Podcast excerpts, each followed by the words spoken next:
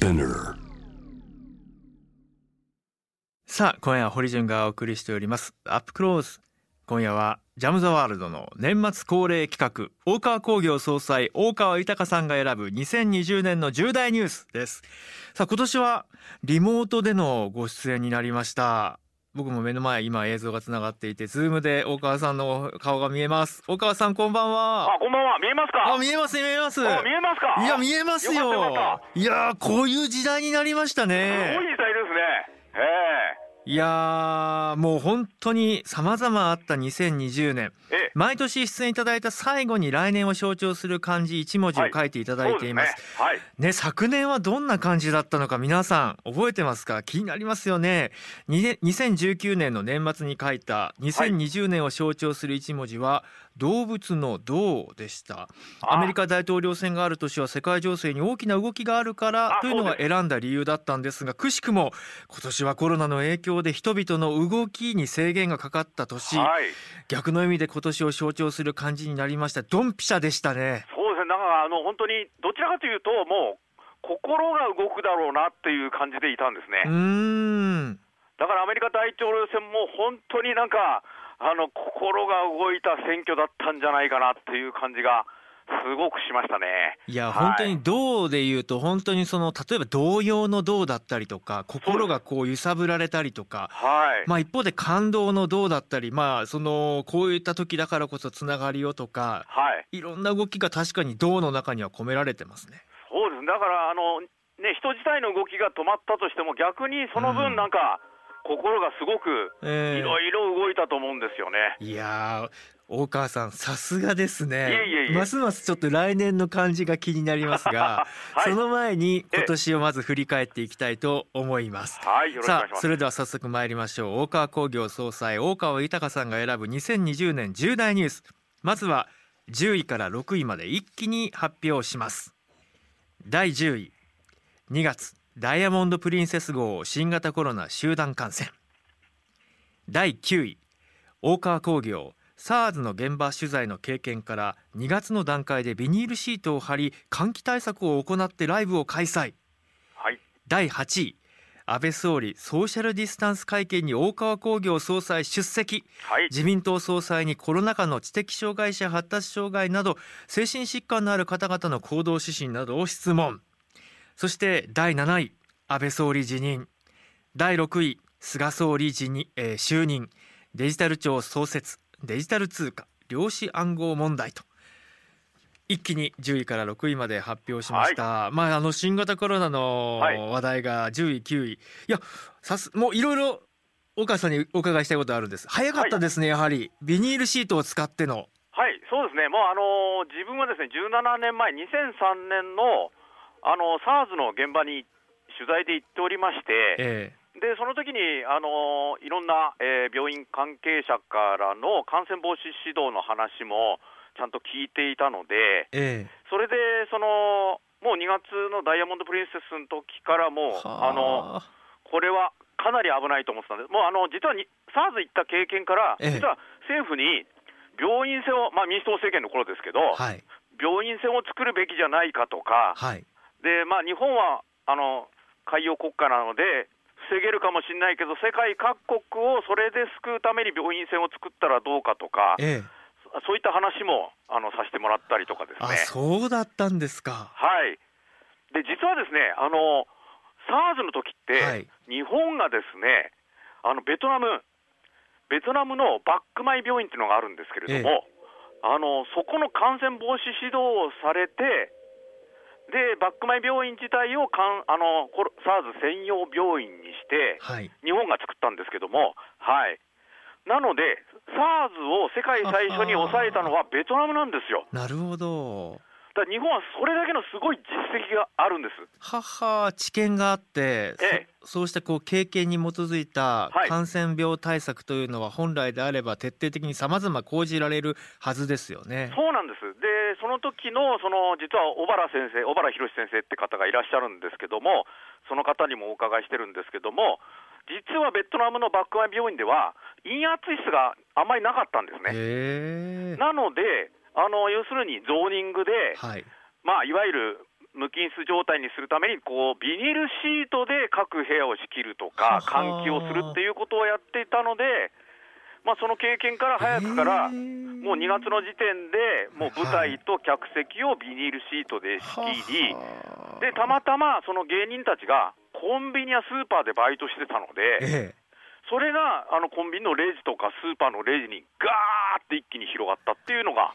あそうなんですか。そうなんです。はい。いやでも今それだけのまあ SARS の経験をもとに大川工業でそうしたこう率先した対策を行って非常にこう感動するとともに一方で2月のダイヤモンド・プリンセス号の初期対応っていうのは、はい、そういったきちんとしたこうゾーニングができていなかったりとか、はい、そして問題点も指摘されている最中でしたよね。そうですね。だからもう初期もう初期対応が一番なのと、あと換気ですよね、うん。えー、あの多分あんまりそのダイヤモンド・プリンセスの号路の時は、あんまり皆さん、換気の話は、あまりされてなかったような気がするんですよね。えー、確かに確かに、あのー、そうした中、注目が集まったのは総理会見の場、はい、ソーシャルディスタンス会見。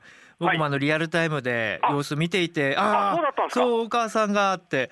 はい、あのー、しかもやっぱりこう現場のニーズに即して一番知りたいことを聞いてくださってやっぱりこう官邸記者たちはどうしてもこう政治の話に集中しがちっていうか。まあそうですね、うん、ある程度方針が決まって上で質問されてるので。切実な現場の声でしたよね。岡さん当時の状況を振り返ってどんな様子でした？か、はい、そうですね。あの実はですねあのいわゆる精神疾患を持たれた方で、はい強度行動障害っていうことがございまして、実は暴れてしまうとか、うん、そのマスクができないとか、そうですね。はい、マスクしてもあの飲み込んでしまうとか、うん。あとあの発達障害の子ですと、はい、そのマスクだと表情がわからないので、あの何を考えてるんだろうっていうことで不安になってしまったりとか、いろんなことがありまして、えー、でそのせめてですね、その皆さん家に待機って言われても、なぜ家にいなければいけないのかが皆さんわからないので、えー、どうしてもその家庭内暴力になってしまったりとか、はい、はい、だったので、あの時公共の場所も閉鎖されていたので、えー、できたら早い時間でいいので、例えば公共の施設の体育館であったりとか、なんか会議室を使って、なんか、あの作業させてもらったりとか、職員の方とのなんか、時間を過ごさせてもらうことはできないかと、えー、もちろんあの総理だけじゃなくてあの、もちろん厚労省の方にもお願いしたりとか、自治体の方にお願いしても、なんか、もう全くその、なんていうんですかね、そういう対策を考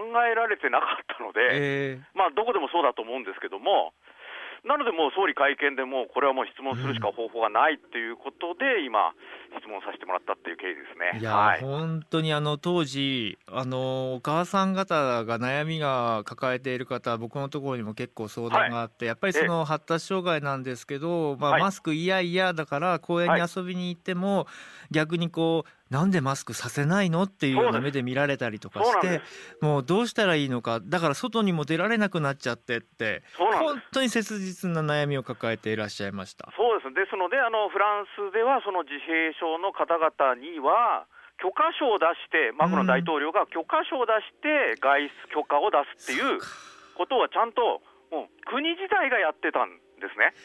なるほど。そういうアナウンスが、まあ、きちんとこう国のそれぞれの立場の人からアナウンスされていればあそうなんだっていうことで理解が広がる。理解が広がることによって余計なプレッシャーや差別というものを目をつむことができる。そうですね。ですのでまあ、本当に皆さんも普通に買い物もしたいので、うん、例えばスーパーもご負担かけるとは思うんですけど、例えば朝の早い時間とかだったら、その福祉タイムをつけていただいたりとかして、もうマスクなしでも買い物する時間作っていただいたりとか、するだけでも全然違うと思うんですよね。どうですか、お母さん、その質問後、はい、まあ、国やその行政、自治体の対応というのは変化が見られたか、はい、あのですね、まだ大変厳しいです。実はあの政治家の方と官僚の方の勉強会をさせてもらっています、実を言いますと。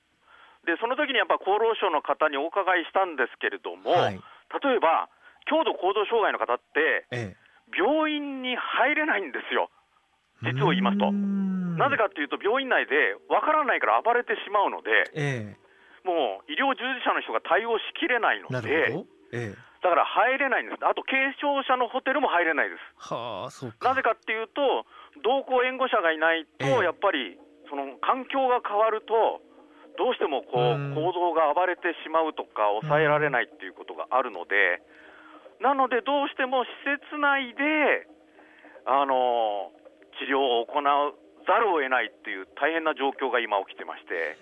実際どうしてるんですか？あ実はですね、ちょうど明日ですね、はいその奈良県の平木の里さんっていうところで、え奈良県立医大の感染症の先生え。に、うんあの現場に来ていただいて、え例えばゾーニングであったりとか、え。はい。もし発症した場合のその訪問治療みたいなことが、ええ。具体的にできるのかどうかっていうことをですね、ちょうど明日の午前中にやる予定でございます。そうかでも本当にもうそのそれこそ新型コロナが言われるようになってまあ、はいもうすぐ1年近くが経つわけですよね。そうです。で、まあ、医療の逼迫の状況もさることながら、そうしたこの生活者に即したさまざまな具体的な施策というのがはい。大川さんはじめその民間レベルでいろんなこう声を上げることによってようやくどころか、まだスタートラインに立つか立たないかっていうような状況っていうのはね。当事者の皆さんにとってみたら本当に辛いですよね。そうですね、ですから、まあ、あの医療従事者も最先端であの皆さん頑張られてるんですけども、やっぱ福祉従事者の方にもちょっと目を向けていただきたいっていうのが、福祉従事者ももう緊張感を持ってですね、要するに施設内でクラスターを起こすわけにはいかないので、えもう日常生活からも律して、飲み会もやめてみたいな感じで、ええ。実は過ごされてるっていうのがえ現状で、うんはい、だから、実は厚労省の方に聞いたら、はい、クラスターが起きたら DMAT っていうその医療チームが入るっていう、うん。なので、その前にやっぱりその訪問治療であったり、そね。その熱が出たらすぐ検査してっていうことで、ゾーニングさせてもらうとかっていう体制を取らせていただかないと、大変なことにちょっと、こうん。の第3波でなる可能性がすごい高いです。はい。いやそうした中菅さんが誕生しました。菅政権が誕生しました、まあ、ええ。非常にこう、まあ、反抗をなくしましょうとデジタル庁の創設だ改革だっていうことは、はい。あの示されていますけれども、はい。第6位に入っています。はい、ですので、あのー菅さんはですねあのデジタルでいろいろやられるっていうこともおっしゃってたんで、ええふるさと納税やられたっておっしゃってるじゃないですか、成果の一つとして強調してますよね。はい、それだったら、ふるさと投票もやっていただきたいんですよ。あーなるほど。あのお要するにふるさと納税したお金が、はい。自分たちがわからない政治家の方にどう使われてるかって、うんうんうんすごいあるじゃないですか。はい。ですので、でも投票って本当にそのアナログじゃないと、要するにその不正があったときにはい。調べることができないんで、えこれをブロックチェーンの技術であったりとか、はい。そのデジタル投票のシステムとかをなんとか日本で確立しえて、うん。だから0.5票でもいいので、自分の出身のところに投票できたりとかするとうん、さらに地方活性化で、このコロナでも、そうですよね。なんかいろんなことができるんじゃないかなと。一票の格差の問題だってそうしたこうデジタル化を使うことによってね、はい大川さん。そうなの、そこなんです。実はみんな一票の格差って言ってるけど、みんな各地方の出身者なんですよ、東京とか大阪とか。ええはい、なので、地元には必ず関心があるし、だからそのふるさと投票をやるにも不正があってはいけないとか、ええいろいろ問題があるんで、一番大切なのは、あの暗号ですね。量子暗号問題タイトルに入ってます。はい。あのー量子コンピューターというのがですね、実は今の普通のコンピューターの暗号をすべて解いてしまいます。うん、わずか数分で。早い。なので、個人的に全部暗号が解けると思ってください。うん、怖い。ななので、実を言うと、この量子対量子暗号っていうのが、世界でものすごい大競争になってます、実は。そうか。量子暗号ってあもう触れた瞬間に壊れてしまうから、はい、あの非常にこうセキュリティレベルが高いというようなもので、かなりでも昔から日本でも研究されてきましたよね。もうただもう世界の競争はもうすごく早いから、なかなかは今現状としてはどうなんでしたっけ、そうですね、あの自分あのですね、ラスベガスで IBM さんが作ったあの量子コンピューターとかも拝見させていただいたんですけども、もうどんどんそのその量子コンピューターをもう使って皆さん、何か新しいことやってくださいみたいなことまで進んでるんですよ、実を言うと、一般の方がっていうか、一般の研究者が。なので、日本もどんどんその富岳、素晴らしいと思うんですけど、えもう量子コンピューターでも最先端を言っていただいて、さらにその暗号を世界的に日本が先端行かないとええ、軍事的にも大変な、あのエニグマで解読でドイツが負けたように。ええ。かつて第二次世界大戦中の話ですね。はい、え。エニグマっていう暗号を解いたがゆえにドイツが負けたりとかするぐらい暗号ってものすごく大切なので、もしデジタル的なことを日本がその菅総理が本格的に政権として進めるんであれば、ええやっぱりもう本当にこの暗号ということにも、本当に勢力を注いで日本がやるべきではないかなっていうことですね。はいただねデジタル庁の議論をめぐっても外国からの人材をとかですね。そうなんです。なんか足元の技術者たちを育てるとか優遇するとか研究者を大事にするとそうそうかそう、そこなんですよ、そこを言いたいんですよ。ありがとうございます。さあ続いて参りましょう、大川工業総裁大川豊さんが選ぶ2020年重大ニュース第5位から1位まで一気に発表します。第5位。ALS 患者の池ちゃん。愛知県から遠隔操作ロボット織姫でお笑いライブ出演第4位。GoTo トラベル GoTo イートなど始まる。中板橋ワンルームコーヒー自力で頑張る。第3位。トランプ大統領バイデン候補から1時間おきに「豊か」とメールが届く。なんでしょう。第2位。5月ジョージ・フロイドさん死亡事件をきっかけにブラック・ライブスマター運動世界に広がる。第1位。新型コロナウイルスで最大の感染者数死者数の中。アメリカ大統領選カオス状態、はい。さあ丁寧に聞いていきましょう。ありがとうございます。はい、えーあそうなんです。ALS 患者の池ちゃん。先ほど僕もあのツイッターをちょっとえ池ちゃんさんの調べさせていただいてえニット帽にサングラスはい、そうです、そうです、そうです、そうです、そうです。で大川工業主催のライブではい、ロボットが逆に遠隔で池ちゃんさんのはい、お笑いを届けてくれるという。そうなんですね。あのー実はですね、その。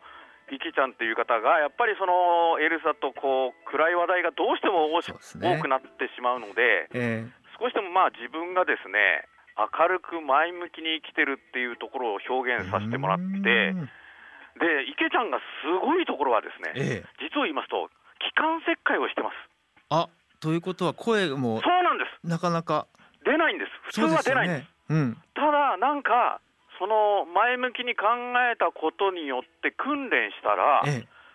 声が出るようになってあそれでその自分のその日常的なことをトークでお客さんに届けたいっていうことで、まあ、大川工業もともとその昔そのね乙武君が五体不満足って本出す前から、ええ。あのホーキング青山君っていう、はい、身体の不自由な方がライブに出たりとかした経緯もあったので、はい、なのでうちのライブに出て。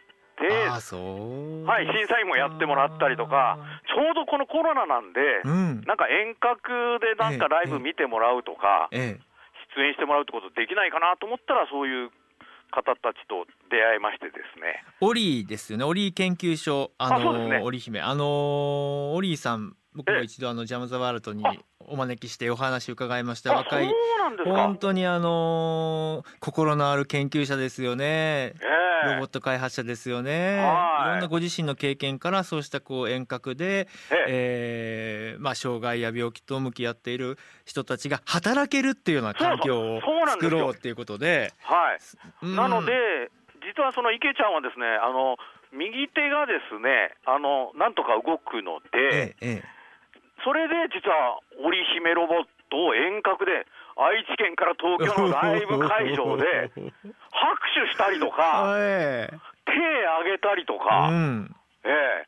そういう首が微妙に動いたりするんで、お客さんもね、本当になんかこう、喜んで見てくれたりとかしてましてですね。まさにこうどうですね。動くの部分、ね、そうなんですよ、だから新しい形のなんかこう、世界に発信できええ。るそのライブであったりとかっていうことが、本当に日本はできるんじゃないかなと。本当ですね。はい。ちょうどあのぜひ皆さんの僕はあのツイッターで池ちゃんさん情報をゲットしたんですけども、はい他にもっと知りたいって方はどうすればいいですか？あのぜひですね、池ちゃん、あの ALS 池ちゃんで、うんうんあの YouTube やってるんですよ。ななるほど。YouTuber YouTuber なんですよ。やってますね。すごいんですよ。だって、あのマウスだけでええ。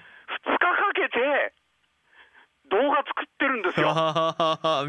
これは見なきゃああ本当だあすごるある。いんですよ。ちょっとぜひ皆さんアクセスしてみてください。ありがとうございます。さあ、ええそして今年もランクイン、中板橋のローカルニュースということで、うん、まあコロナでもですね、このワンルームコーヒーがですね、まあ非常に頑張っておりましはいてですね。ちょちょっと待ってください。岡さん、今までいろんなお店出てきましたけど、ワンルームコーヒーさんどどういうコーヒーさん屋さんでしたっけ？あのですね、ええ本当にこうおしゃれな代官山のようなえ？すごいおしゃれなカフェなんですよ。あららららら。中板橋とは思えない、えその空間だけは。それが話題っていうか、もちろんあのコーヒー自体もものすごく美味しいので、はい実は海外からも、ええ何かそのインスタとかフェイスブックを見て、なんだって。中板橋まで来るんですよ。いやそうか池袋あたりから乗り継いでいらっしゃるんでしょうかそうなんでねす。えで、しかも、あのゆカフェ雑誌って大人気じゃないですか。え、はい。ええ、なので、ありとあらゆるカフェ雑誌にも載ってるんですよあ。そうあしかも確かになんか美味しそうなトーストとはいあんこが、あんバタートーストがあんバタートーストむちゃくちゃ美味しそうだしあのあれですねこう自然光が生きてるのか柔らかい雰囲気のこうそう。木調のすごく自然派な感じのカフェですか、そうなんです。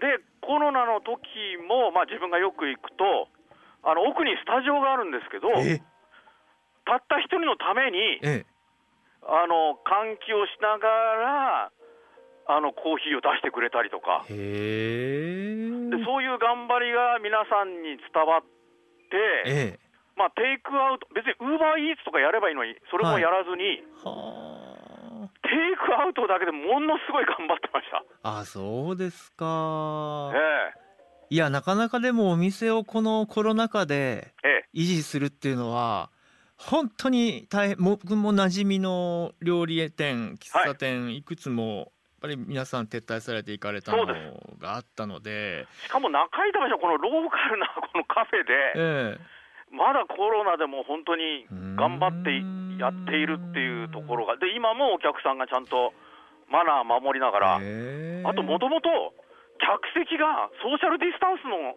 カフェなんですよ。もともとの設計が。もともとがもうへー1.5メートルぐらい離れですよ。はは。これどうしてこうすごく経営者の方の判断がいろいろ気になります。自力でやろうとかもはい。ともとそういったソーシャルディスタンスだとか、はい、あのテイクアウトで頑張ろうとかはい。どういう方なんですか？まあそういった本当になんかもう数多くのなんかチェーン店、カフェのチェーン店を経験した上で、やっぱりお客さんに本当にどの席に座ってもうんうん。損がないと、よくあるじゃないですか。なんで俺はあの狭い席に座って、あそこの席が良かったんだけどなと思いながらこっちに座ることよくありますそうなんか2人なのになぜか なんか狭い1人席に座らされてとかあるじゃないですか。時々ありますよね。だからみんなが快適そうみんなが誰が来てもどこの席に座っても損がない作りだったんで全部ソーシャルディスタンスなんですよ。ははね経営効率のことを考えたら詰め詰めにしたりとかそうしたことがあったかもしれないですけども、はい。やはりこうユーザーファーストというか。そうなんです。だからそれをやったおかげで、でみんなテイクアウトも来るし今でもお客さんがマナーを守りながらみんな会話しないですからカフェではそれですよね。やっぱりね。経済合理性に人間の尊厳が負けてはいけない。はい。さあえ参りましょう。3位から1位。すべ、てアメリカ大統領選でした。はい。3位トランプ大統領バイデン候補から1時間おきに豊かとメールが届く。はい。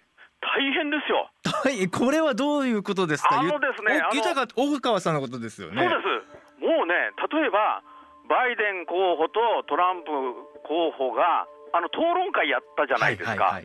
であの時にトランプ側のそのホームページから あの討論会を見れば、えお前が寄付、豊か。お前の寄付した名前が画面上に流れるぞと、えうん。なのにもかかわらず、豊かお前は寄付してないじゃないかっていうメールが。はあそうかえ面白いですねまあその寄付合戦は昔からありましたけれども、はいそのリアルタイムで寄付されればそれが表示されるんだぞってそうです。あそんな感じだったんですねものすごいんですよ。はあもう豊か大川で来ますからね。豊か大川、お前の名前が寄付の欄にないじゃないかと。へえ。どうしたんだって心配されたりとか。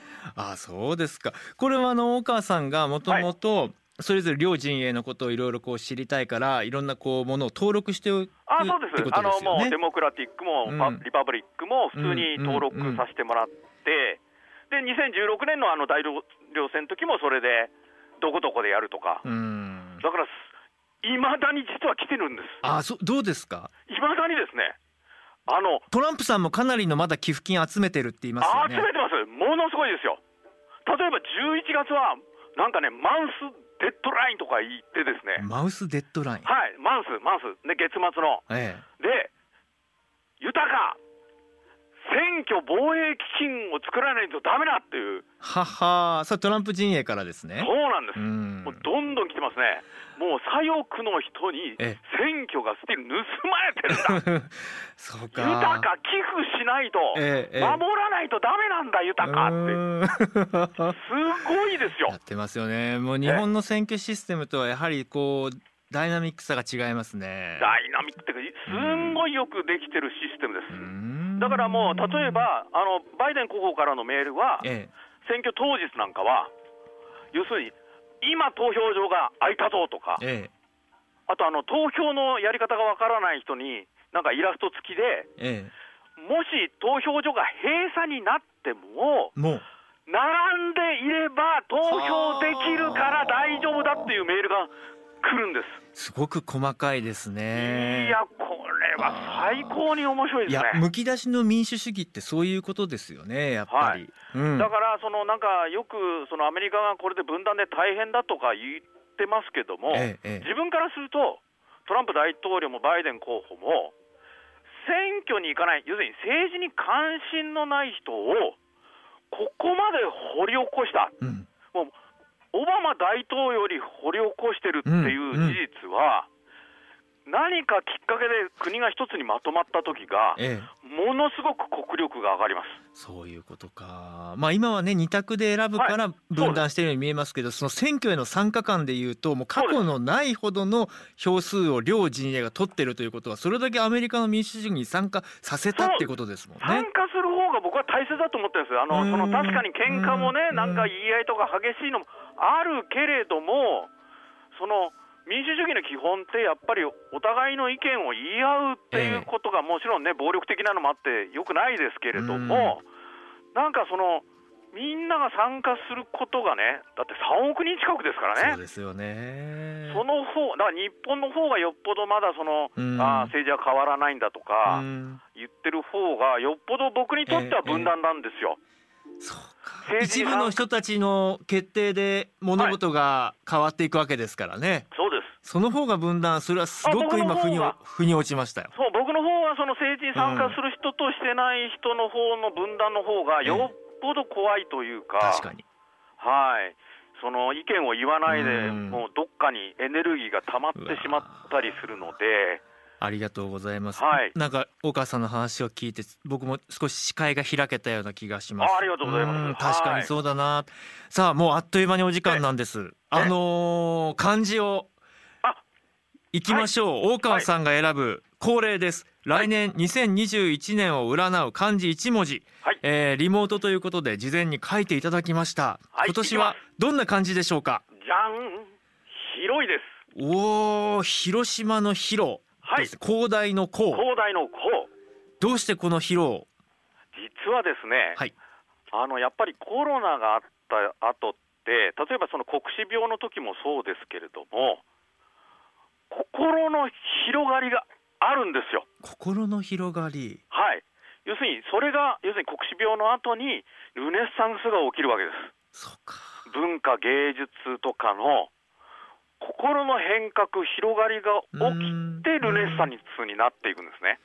確かにあのコロナ禍ではいくしくも毎日が忙しくて、ええ足元のものを見られなくなっていた中もう一度ええ友人家族はいもしくはいろんな人たちのつながりっていうのがいいよねとかもしくはこう自分で何かを作るとかそうです。なんかこう確かにこうちょっとこう心の変容みたいなのの兆しはありましたよね。そうですね、だからね、テレワークにしても、なんか、逆にあの家で仕事をやりづらかったけど、逆にあ子供の日常が見れたりとか、奥さんの日常が見れたりとか、ええあのうちの事務所でもですねあの、テレワーク状態なんですけど、逆にあの本当にあの街の風景を見るようになったりとか、そうね。実際にあの東京都もええ、初めてその転出者がはい。あの転入者を上回ってるような状況だって。そうなんです。だから実は人間自体もあの今動けないですけど、広がりをすごくそうですね。はい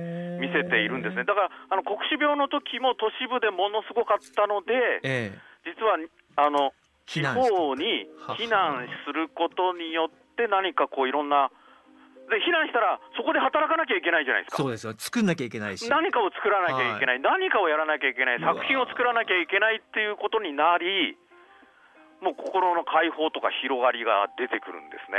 うわーもう本当にあのそうなるでしょうね。もうこの来年もこの時期大川さんやっぱりヒロでしたねって言ってそうな気がします。ああ、もう、さあ大川さんが書いてくださいました、ヒロの一文字が書かれた色紙をリスナーの方にプレゼントいたします、大川さんの色紙が欲しいという方はメールでご応募ください。メールアドレスは jam.j-wave.co.jp jam j-wave.co.jp です。さあそしてこちらも毎年恒例、はい。大川の大忘年会、はい、2020が12月30日水曜日31日木曜日、下北沢ザ・鈴なりで開催。2日間それぞれ演目が異なります。30日は大川工業のインディペンデンス・デイ・ライブ。インディーズ芸人の皆さんが大集結、はい。大晦日14時からの回には裁判ウォッチャーのアッサン大噴火さんが登場さらに大晦日の夜9時からドットコドすっとこどっこい大晦日スペシャル詳細は大川工業のホームページをご覧ください。はい、大川さん見どころ満載ですね。満載ですよ、もう、そういう意味では本当にインディーな芸人とか、インディーなその 商品とか、インディーな活動してる方を、もうどんどん紹介していこうと思ってますんで、えーぜひとも皆さんに来ていただきたいなと思ってます。一足先に広がっていきそうです。大川さん、はい、楽しみにしております。良いお年を、良いお年を、はい、皆さんありがとうございました。ありがとうございました。堀潤です。大川総裁との対談いかがだったでしょうか？ね皆さんそれぞれに2020年のニュースがあるかと思います。僕は今ちょうどこの収録前にですねなんとこのスタジオに入る直前になんと JWAVE の、えースタッフの中川さんから太ったって言われたんです。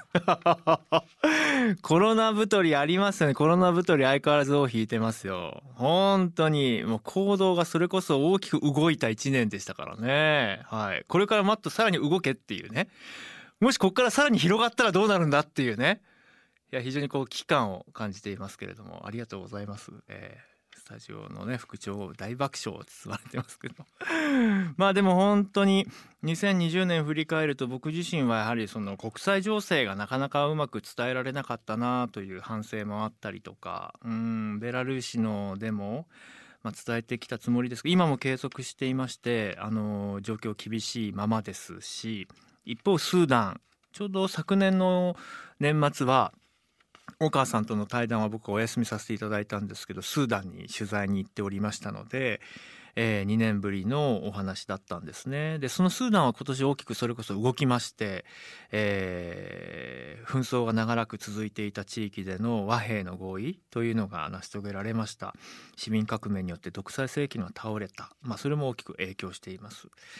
まあ、一方でアルメニアアゼルバイジャンの紛争これも何がきっかけで起きたのか、まあ、指揮者に聞くと、まあ、一つにはまあコロナというのも一つの要因として挙げられるでしょうという話もありました。でもなかなかねやっぱり現地現場に行ってないと実感を持ってやっぱり伝えられないんですよね。よくあの海外ニュースが伝えるからいいじゃないかっていうふうにわざわざ行かなくてもっていう方いらっしゃるんですけどどうですかね？やっぱりね行ってそこで同じようなこう言語をしゃべる同じようなこう文化暮らしを持ったその国の人が伝えることによってあそうなんだってやっぱり思えることあるんじゃないかな。うん、香港の情勢もこの1年相変わらずというかより厳しさを増しました。周庭さんの問題だけじゃありません。ちょうどあの今月の5日からはあの奇跡美智子さんの写真展も始まりますし、えー、僕の短編映画の上映も土曜日、えー、5日始まりますしあのその他さまざまな形で各ジャーナリストフォトジャーナリスト映画監督香港の問題を描いた作品などを発信しておりますのでぜひ注目していただきたいです。うん皆さんの2020年どうだったのかぜひねまた「ハッシュタグ #JWAVE」「ハッシュタグジャム・ザ・ワールド」つけていろいろ教えてください、えー、またお会いしましょう。